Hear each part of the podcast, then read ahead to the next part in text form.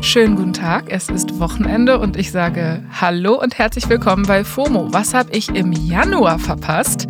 Wir haben Samstag, den 28. Januar 2023 und Leute, diese Wochenendfolge ist eine absolute Premiere. Ich bin extrem aufgeregt. Deswegen sage ich herzlich willkommen beim allerersten FOMO-Monatsrückblick. Wir besprechen nämlich ab jetzt einmal im Monat unter uns Hosts die Themen, die euch und uns den Monat über beschäftigt haben. Mein Name ist Jasmin Polat und ich bin nochmal doppelt und dreifach hyped, weil mir gegenüber sitzt die einzig wahre Paula Menzel. Hello. Hello. Wir haben ein paar Themen dabei. Wie immer bei FOMO geht es bei uns um alles, ne? von Lützerath bis Kardashians. Und wir haben Gefühle und Meinungen dass es ein echter Mensch ist in einer Mönchskutte, der Polizisten angreift. Also Clara Mente ist wirklich das absolut geilste, was man in irgendeinem Song einfach bringen kann, wenn die neue Freundin Clara heißt. Das ist einfach geil. Aber auch Marmelade, das ist ja eigentlich das Unschuldigste der Welt. Eine Hexenpuppe. Eine Hexenpuppe. Und dann hat sie so ihren Song richtig laut aufgedreht. Also Shakira doesn't play games. Ich nenne ihn seitdem eigentlich nur noch Cringe Harry. Cringe Harry. Okay, ganz am Anfang muss ich ein very, very obvious Thema ansprechen. Das fühlt sich nämlich jetzt schon an wie der Elephant in the Room. Und wir haben gerade erst mit dem Monatsrückblick angefangen. Und es ist auch kein Elefant. Es sind Bagger, es sind KlimaaktivistInnen und PolizistInnen. Man weiß auch jetzt schon, worüber ich rede. Es ist Litzy bleibt. Darüber haben wir übrigens auch eine Samstagsfolge gemacht mit Denner. Verlinken wir euch natürlich in den Show Notes. Und ich meine, Jasmin, Litzy bleibt war ja everywhere. Und damit meine ich wirklich überall. Ich war auf Instagram, ich war auf Twitter, ich war auf TikTok und sogar auf YouTube. Ähm, da ist man selten. ist halt wirklich so. Ähm, und da sind natürlich richtig viele unterschiedliche Debatten losgegangen. einerseits war das so das obvious Klimaschutz und die verschiedenen Parteien, insbesondere die Grünen, wie sie da gehandelt haben, aber auch voll viel zur Polizei, endlich. Und ähm, dann irgendwie hat auch jeder seinen Senf dazu zu geben, wie Aktivismus so aussehen soll. Es gibt so ein, so ein Handbook on How to Activism in unserer Grundschule als Pflichtlektüre. Wirklich? Literally. So alle waren so, so muss Aktivismus aussehen und das und das machen die falsch. Aber das ist nicht mal das, worüber ich gerade eigentlich reden wollte. Mhm. Und zwar, ich wollte über die Bilder reden, die bei mir auf der Timeline am meisten geshared worden sind. Ähm, und zwar der Schlammmönch und Greta, die von der Polizei weggetragen wird. Ja. So, sag mal, Jasmin, wie hast du den Schlammmönch wahrgenommen? Äh, als Meme. Also ich habe einfach, ich habe diese Bilder gesehen auf Twitter und ich dachte einfach sofort, okay, das ist nicht echt, das ist irgendein Meme, das wurde irgendwie reingefotoshoppt. Und als ich dann drei äh, Bilder später gecheckt habe, dass das ein echter Mensch ist in einer Mönchsk äh, Mönchskutte, der irgendwie Polizisten angreift, dachte ich einfach, kennst du diese Umami-Abteilung im Gehirn? Es gibt so eine Abteilung, die habe ich immer bei ähm, Karl Lauterbach-Tweets und bei so Sachen auf Twitter. Ja, wo das so losgeht, es, es, triggert einfach alle meine, alle meine Synapsen. Es oh ist so Gott. von süß bis salzig, ist alles dabei und dieser Mönch ist einfach genauso meine Umami-Abteilung sozusagen. Ich habe literally noch nie von der Umami-Abteilung gehört, aber das google ich gleich. Habe ich, das hab ich erfunden, Paula. Oh mein, was? oh mein nein, nein, ach so, das gibt's nicht, das gibt's das nicht. Das gibt's nicht. Ich dachte, das wäre literally ein Begriff jetzt für so die Abteilung, wo alle Synapsen aufleuchten. Nein, okay, gut, dass du sagst, nein, nochmal für alle, das gibt es nicht. Also zumindest nicht meines Wissens nach. Das ah. habe ich gerade erfunden sozusagen. Oh ja. mein Gott, das hört sich aber legit an. Ich, ja, ich hätte es geglaubt. Vielleicht gibt es auch. Ähm, ich hatte ehrlich gesagt, ich hatte die ganze so eine Assoziation. Kennst du diese, diese Memes, so dieses Nature is Healing? Na klar. Das war bei mir das erste, was ausgelöst worden ist. Und auch aus irgendeinem Grund, ich meine, Mönche sind ja irgendwie nicht so die Nature, die healt oder sowas. Aber meine erste, ich habe gar nicht an Mönche gedacht, als ich das gesehen habe, sondern an Dumbledore. Ah, ja, natürlich. Ja, und dass so die magische Welt jetzt endlich bei den Muggeln eingreift, um so zu helfen. Weißt du, ich meine? Natürlich und dass wir endlich Murgel so die Hilfe haben von den Magiern und dann. ich lasse mich gerade voll auf den Gedanken ein und es macht schon ziemlich viel Sinn. Es hat was. Ist dann eigentlich mal rausgekommen, wer da unter dieser Kutte gesteckt hat? Hast du das mitbekommen oder nee. ist das immer noch ein Mystery? Das würde ich richtig gerne wissen und ich würde auch richtig gerne wissen, ob der äh, in Gewahrsam gekommen ist mhm. oder nicht, weil eigentlich wäre es ja zu iconic und die Person dann in Gewahrsam zu stecken. Richtig, das geht eigentlich nicht. Allein vom, vom Outfit her. Das passt nicht. Nee, kann das, er nicht. Ich, I don't see him there. Aber es gibt auch noch dieses andere Bild, was ich, äh, was mich diesen Monat mitgenommen hatte, und zwar von der lieben Greta.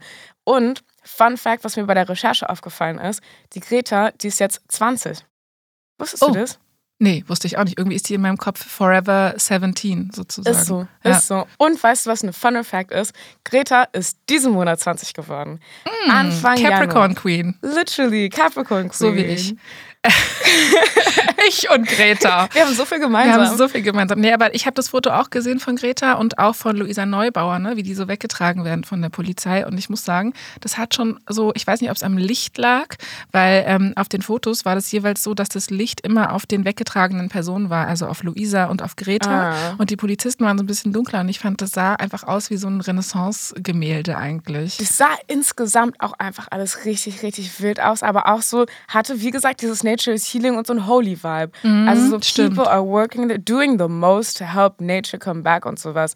Ist so. Ähm, deswegen habe ich das alles ehrlich gesagt richtig so angespannt mitverfolgen. Warte, okay, wer wird als nächstes mitgenommen? Mhm. Also insgesamt war Lützerath diesen Januar auf jeden Fall ein Riesending. Es gab diese dicken Proteste, AktivistInnen, RWE, Polizei, ein gigantisches Loch, not to mention. Mhm. Und halt dieser ganze Videocontent, in dem man gesehen hat, halt wie nass und schlammig und Korps und alles unangenehm. Und ich schwöre dir, okay, ist jetzt eine steile These, aber Lützerath ist 2023 diesen Januar zu einer der härtesten Pflaster Deutschlands geworden. Neukölln never. Literally. Ja. Nicht mal Leinestraße hat da irgendwie was zu melden.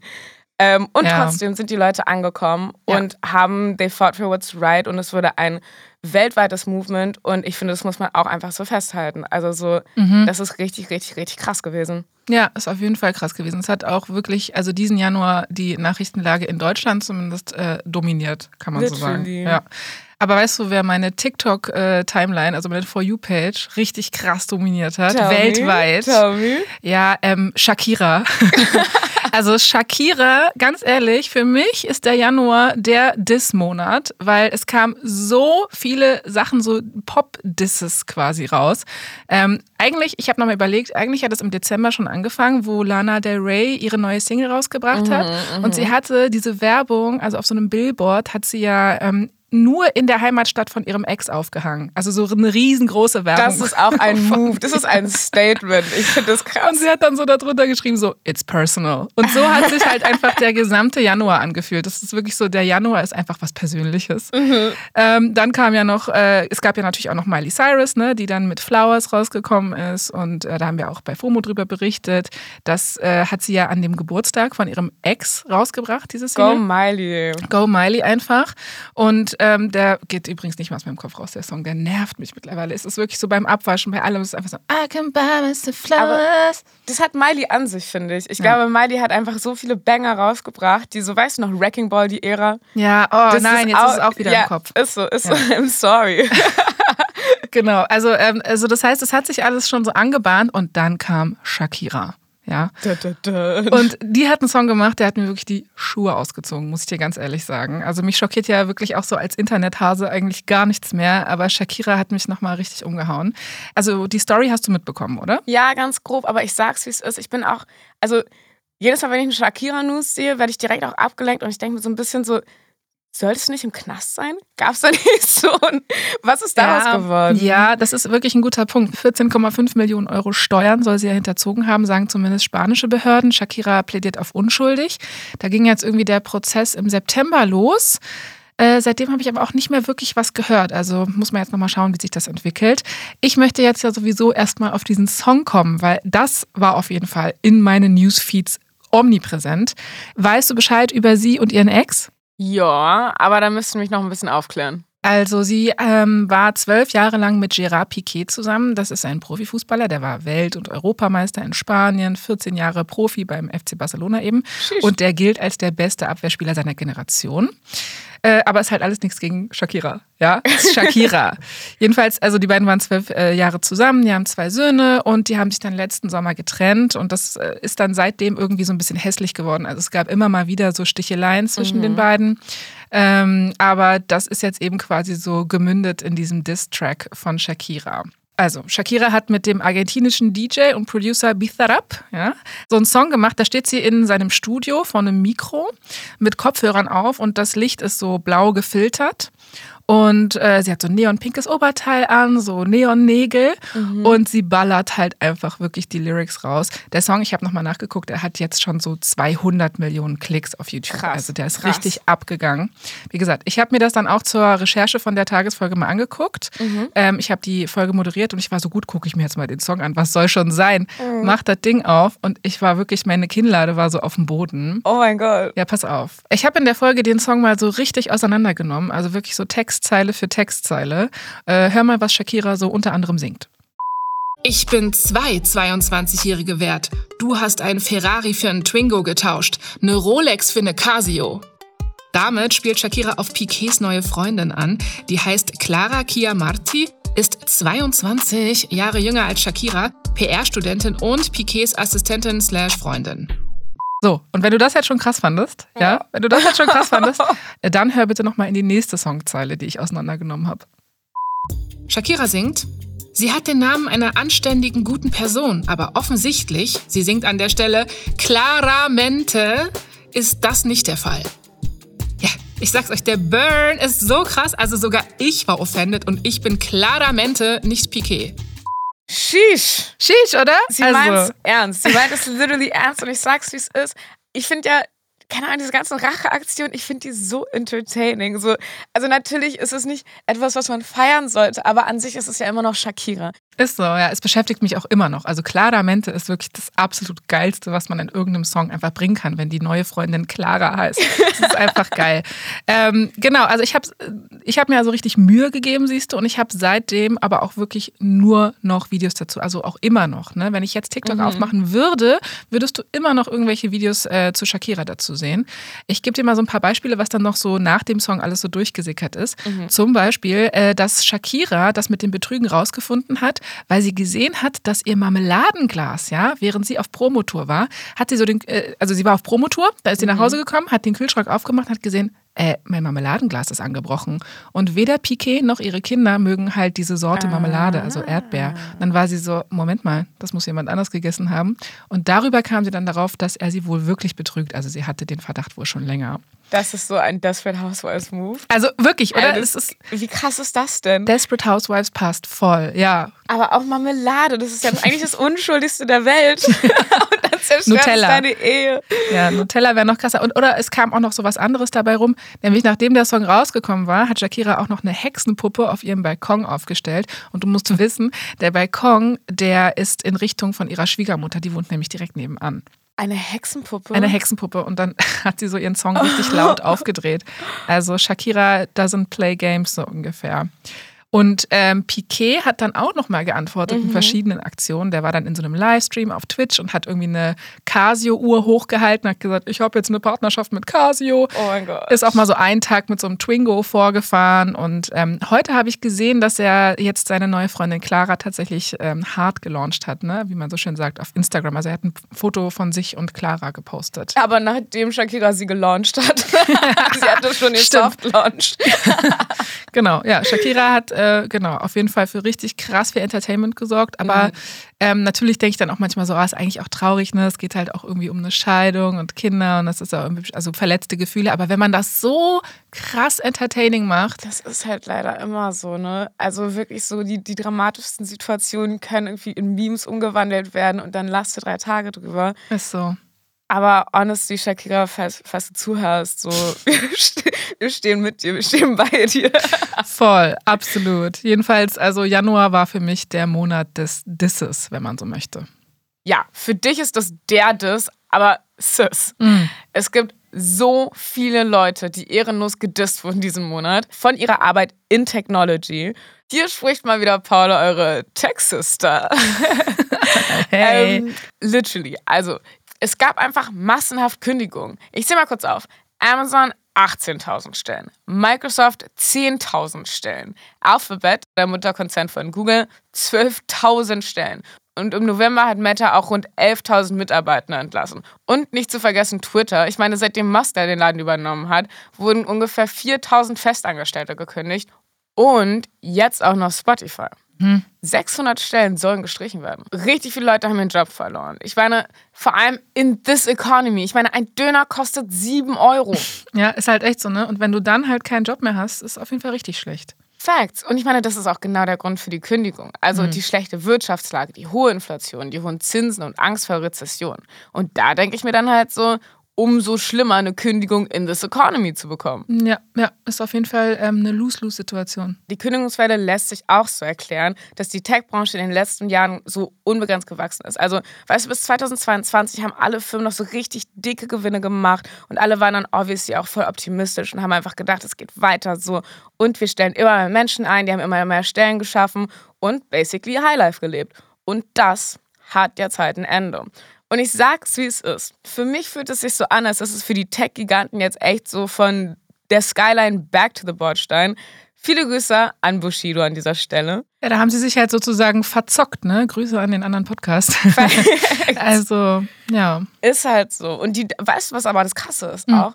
Die Firmenchefs, die haben immerhin zugegeben, dass sie sich verzockt haben. Die haben gesagt, so, yo, wir haben uns verkalkuliert. Und irgendwie, als ich das gelesen habe, hat es mich trotzdem auch so richtig irritiert, weil ich denke mir so, yo, ihr habt verkackt, aber trotzdem, was bringt es? Mhm. Diese, diese, diese kleine Entschuldigung, dass Tausende von Menschen jetzt keine Arbeit mehr haben. Die haben davon dieser Entschuldigung nichts. Mhm. Ein anderer Feel, den ich dazu hatte, ich meine, stell dir das mal vor.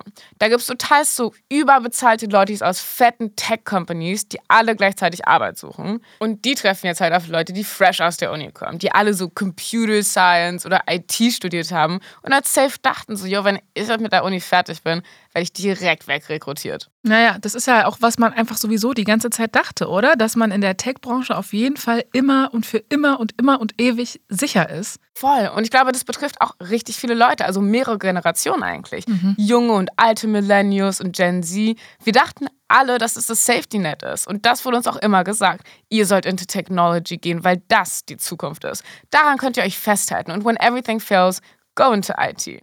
Und ich meine, das betrifft ja auch nicht nur ProgrammiererInnen. Tech heißt nicht nur, dass du bei Google arbeitest, sondern alles, was dranhängt. Das bedeutet WebdesignerInnen, GrafikerInnen, alles verändert sich jetzt. Ja, und wahrscheinlich halt auch noch viel mehr Bereiche, die wir jetzt noch gar nicht absehen können. Und man muss natürlich dazu sagen, viele andere Branchen sind halt von diesen Krisen viel stärker betroffen. Das muss man jetzt auch nochmal sagen. Also da ist die Tech-Branche jetzt nicht allein. Ich glaube, die Tech-Branche ist halt einfach eine Branche, in der bisher, äh, ja, war das so das Land, in dem Milch und Honig fließen mhm, sozusagen. Und mhm. jetzt kommt so der erste krasse Realitätsschock halt einfach. Und deswegen war das auch so eine krasse News irgendwie auch für uns alle. Ne? Voll, voll. Und ich meine, who knows, was da jetzt kommt kommt. Ja, Stichwort Reality Check, den mussten auch so ein paar österreichische Medien diesen Monat erleben. Und zwar wegen einer Meme-Seite, die kennst du safe. Galerie Arschgeweih. Mhm, also wer das nicht klar, kennt. Meme-Götter. Mhm. Und die hat diesen Monat für Verwirrung in den österreichischen Medien gesorgt. Das hatte unser Kollege Pablo am 19. Januar erzählt. Wir hören mal ganz kurz rein. Galeria Arschgeweih hat ein Meme über das neue Buch von Prinz Harry gemacht. Galeria, Galeria, Galeria. So, und hörst du was, Paula? Yes. Da stimmt was nicht. Wir haben dazu eine Mail bekommen von Gabi, die lese ich jetzt mal vor. Icke Bims, Smiley, lieber Don Pablo Mulemba, leider muss ich dir sagen, das heißt Galerie Arschgeweih und nicht Galeria Arschgeweih. Das hast du genau fünfmal falsch gesagt. Über Medien zu lästern, die Fake News ohne Recherche übernehmen und dann selbst versehentlich den Namen falsch aussprechen, merkst du selbst, wa? Oh, Gabi. Aber hat recht, Gabi hat recht. Äh, Gabi schreibt weiter, ihr seid Ihr seid ein super Podcast. Ich höre euch jeden Tag, also macht weiter so, tolle Inhalte. Liebe Grüße und Bussal, Gabi. Jo, danke auf jeden Fall, Gabi. Du kleine Maus, du hast natürlich absolut recht. Äh, das ist falsch. Aber ich dachte dann so, ey, sag mal, spinnig? Ist das hier dieser Nelson Mandela-Effekt sozusagen? Es hieß doch irgendwann mal Galeria, Arschgeweih. Ist so, ist so. Oder? Es war so. Hm. Aber was, also es mussten sie dann ändern, oder was? Ja, das Ding ist, wir haben das auch recherchiert, weil es konnte ja nicht sein, dass wir alle immer diesen einen Fehler gemacht haben mit diesem A. Und kommt raus, also liebe Gabi, liebe Jasmin, haltet euch fest. Ich halte mich gerade fest. Literally, mhm. Galeria Arschgeweih, das kommt nicht von nirgendwo. Früher hieß es so. Und dann mussten sie sich umbenennen, weil sie eine Unterlassungsklage bekommen haben. Sie hätten 250.000 Euro zahlen müssen, weil ein gewisses Kaufhaus mm. nicht mit dem Begriff Arschgeweih assoziiert werden wollte. Jokes on them. Die Arschgeweihe sind zurück, oder? Also ich sehe gerade wieder viele Arschgeweihe. Ich habe überlegt. Ja, ah, okay, aber ja. krass, gut zu wissen, das wusste ich nicht. Ich dachte nämlich schon, ich spinne irgendwie, aber dann mussten sie es tatsächlich also irgendwann mal ändern, ihren Namen. Ja, das war, glaube ich, 2019 oder so. Mhm. Trotzdem hat Gabi natürlich recht. Wir sagen ab jetzt Galerie Arschgeweih. So. Aber jetzt nochmal ganz kurz zur Story, ne, die wir auch in der FOMO-Folge hatten. Also Galerie Arschgeweih hatte auf Instagram ja mehrere Screenshots von so Headlines gepostet und die behaupten, dass Prince Harry ein Riesenfan von DJ Ötzi ist. Äh, In der Caption haben sie dann dazu geschrieben, haben wir versehentlich die österreichische Medienlandschaft geprankt? Und äh, es ist also so gewesen, es gab dazu einfach eine Falschmeldung, weil Galerie Arschgeweih hatte ein Meme über das neue Buch von Prince Harry gemacht. By the way, ich nenne ihn seitdem eigentlich nur noch Cringe Harry. Cringe Harry. Ähm, das war ein Witz eigentlich von Carlos, muss ich sagen, von unserem Redakteur. Danke dafür. Danke, Carlos. Ähm, auf jeden Fall, ähm, in diesem Post steht von Galerie Arschgeweih, dass die Musik von DJ Ötzi, Prince Harry und seiner Frau Meghan durch dunkle Zeiten geholfen hat. Vor allem sein Burger Dance. Kennst du den noch? Oh mein Gott, den habe ich als Kind gehört, halt Real Talk. McDonald's, McDonald's, Kentucky Fried Chicken. Eine Pizza hat. Kriegen wir da jetzt eigentlich Stress wegen den Markennamen? Egal. Ich weiß es nicht, aber wie kommt man, wie kommt man auf diese, diese, diese also auf den Fakt, dass DJ Ötzi die so feiert? Das ist so iconic. Dass P- Prince Harry DJ Äh, das- Ötzi ja, genau, feiert. dass DJ Prince Ötzi feiert aber bestimmt auch Prince Harry. ich glaube, die feiern sich vielleicht heimlich gegenseitig. Richtig, jedenfalls. Galerie Arschgeweih hat also so Business as usual gemacht, hat seine Posts gemacht. Mhm. Und das haben dann seltsamerweise überraschend viele Medien aus Österreich einfach so übernommen. Ja? Und zwar so viele, dass Galerie Arschgeweih das dann nochmal richtig stellen musste mit diesem Post. Ja, also das war auf jeden Fall richtig krass und ähm, war wieder mal so ein schönes Beispiel für, hm, vielleicht sollten wir noch mal alle kurz checken, dass wir nicht alles im Internet äh, glauben. Weil manches ist auch wirklich unglaublich, was ich da sehe. Ich habe nämlich äh, auch für das nächste Thema, äh, dachte ich, ich äh, traue meinen Augen und Ohren nicht. Du hast nämlich über TikTok Live Battles gesprochen. Oh hell. Also, where do I begin? Letzten Samstag ging es bei uns um TikTok Live Battles und ich schwöre irgendwie, das löst bei mir immer noch was ganz, ganz Komisches aus. So hört sich das dann zum Beispiel an, wenn CreatorInnen im Live-Battle ihre Fans anfeuern, Geschenke zu schicken. Jetzt komm, gib ihn, gib ihn. Gib ihn weiter, gib ihn, gib ihn. Wo ist Turbo? Die UserInnen müssen die Geschenke vorher kaufen und zwar mit virtuellen TikTok-Münzen. Aber die kosten natürlich echtes Geld. Das Prinzip kennt man ja schon von früher. Also, als ich diesen Deep Dive in die Tiefen der TikTok Live Battles gemacht habe, ein Ort, Jasmin, wo Leute, zwei CreatorInnen oder mehr, battlen können, indem sie absolut nichts machen Goals. und dabei Geld verdienen, was an sie und TikTok geht, da hatte ich zwei Momente, da hatte ich zwei Aha-Momente, wo wirklich meine innere Glühbirne angegangen ist und ich war so, krass. Also, mein erster Moment hat was mit der Wirtschaft zu tun. Wer hier wie wirtschaftet. TikTok hat nämlich dieses Konzept gemacht, dass 35 Münzen 50 Cent kosten, was sich auch voll legit anhört eigentlich. So 50 Cent kann man gerne rauswerfen. Und man kauft diese Münzen in Paketen und das größte Paket kostet mehr als 200 Euro. Und ich finde es persönlich schon happig. 200 Tacken Äh, ja, auf für jeden Fall. TikTok-Münzen an Never Battles rausschmeißen. Und jetzt kommt's aber, man kann sich da halt diese Geschenke kaufen, die man an CreatorInnen gibt. Und ein Geschenk, was man sich da kaufen kann, das TikTok Universe, was, du glaubst es kaum, literally einfach ein TikTok-Logo ist und dann aber so fein glitzert und sowas. Ähm, das kostet 35.000 Münzen. Und was ist das umgerechnet? Ja, das wollte ich jetzt fragen. Rate mal. Ähm, warte mal, du hast gerade 200 Euro gesagt, deswegen würde ich jetzt sagen, okay, 300. 300 Euro sind 35.000 Münzen. Nein? Noch mehr. Noch mehr? Noch mehr. Sag mal bitte, wie viel? literally 500 Euro. es ist so böse Krass. irgendwie. Ja. Also das allein löst schon richtig viel bei mir Also aus. ich bin ja auch anfällig für Sachen, die glitzern, ja, aber irgendwie 500 Euro so ein Glitzer-TikTok-Universums-Ding, ähm, nein. weißt du, was man sich damit kaufen kann? Ja, viel. Ich weiß genau, was man sich damit kaufen kann. Ich kann mir damit literally meine ganze Miete zahlen. Aber Okay, das ist, äh, da bist du aber gut dabei, Paula. ist so, ist so. In Berlin, wo wohnst du denn? Darf ich mal fragen? Kreuzberg. okay, nee, aber ähm, das ist schon extrem viel Geld, vor allem, weil ja auf TikTok ähm, auch viele junge Menschen sind, ne? So Genau, ich. genau. Und das Ding ist halt, dass TikTok Live Battles dafür kritisiert werden, dass CreatorInnen dick absahen, TikTok sahen dick ab. Das ist literally 50-50. Also das Cash, was die da bekommen. Hä, also von den 500 Euro, die ich ausgebe, kriegen äh, TikTok 250? Mhm, richtig Wow. gerechnet.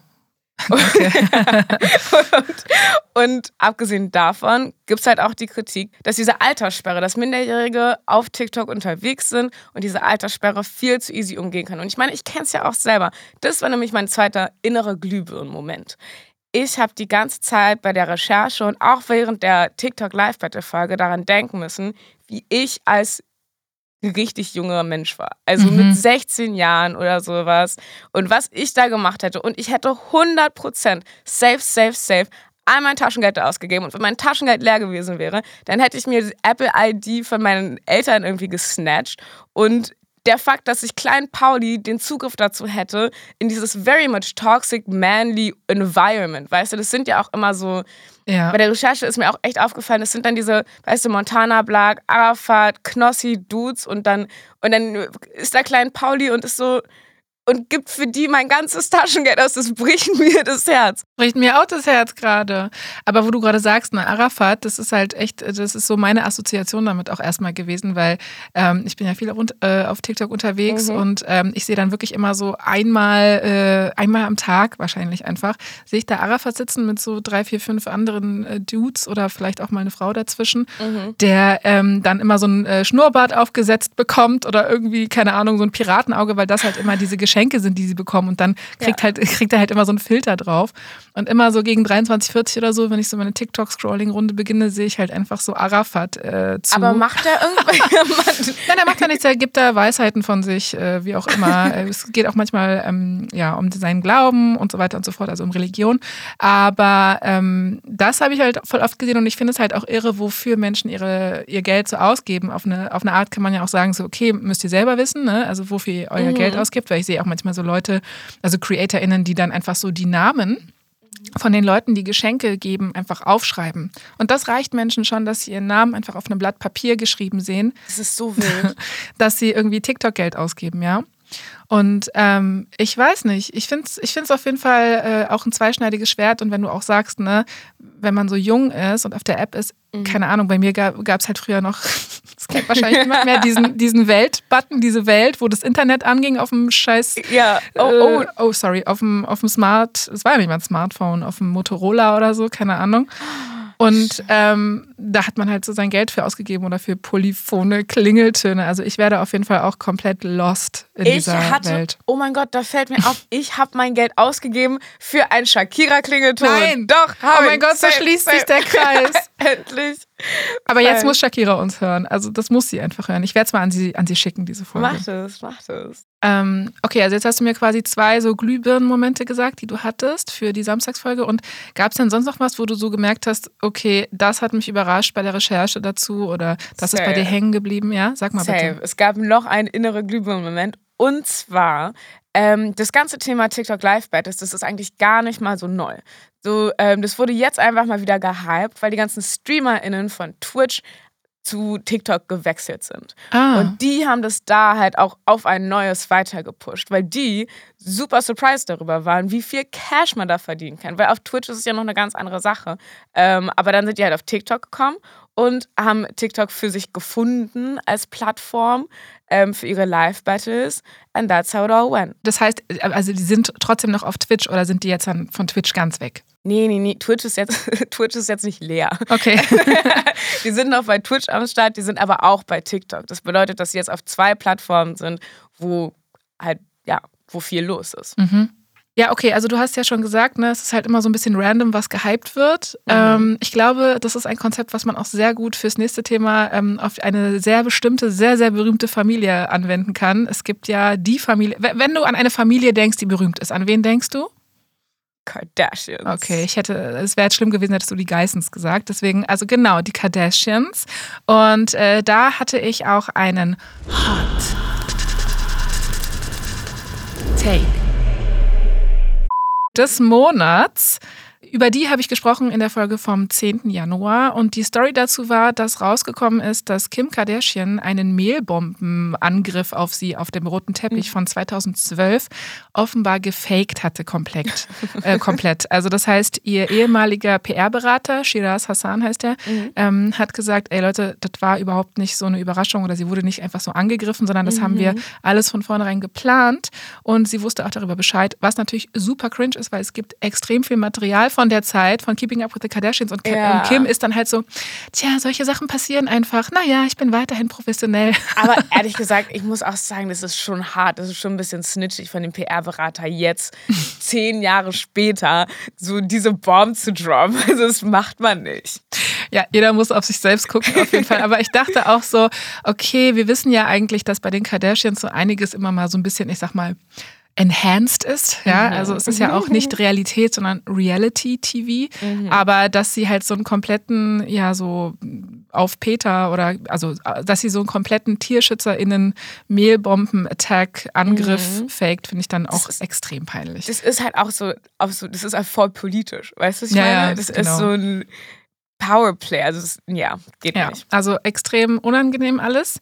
Das war die News auf jeden Fall an dem Tag und ich hatte dann so das Gefühl, nee, das war für mich der letzte Tropfen auf so einem Fass von einem Gefühl von mir. Mhm. Nämlich, ähm, das war mein Hot Take der Woche und den mache ich jetzt vielleicht zum Hot Take des Monats, mhm. weil ich ihn eventuell revidieren muss. Äh, aber erstmal musst du natürlich jetzt den Hot Take der Woche von mir nochmal hören. Die Kardashians sind nicht mehr zeitgemäß.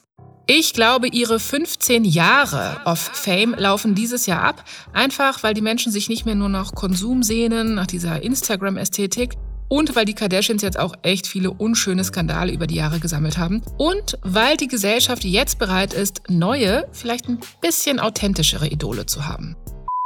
So, das war mein Hot Take soweit. Was sagst du dazu, Paula? Glaubst du das?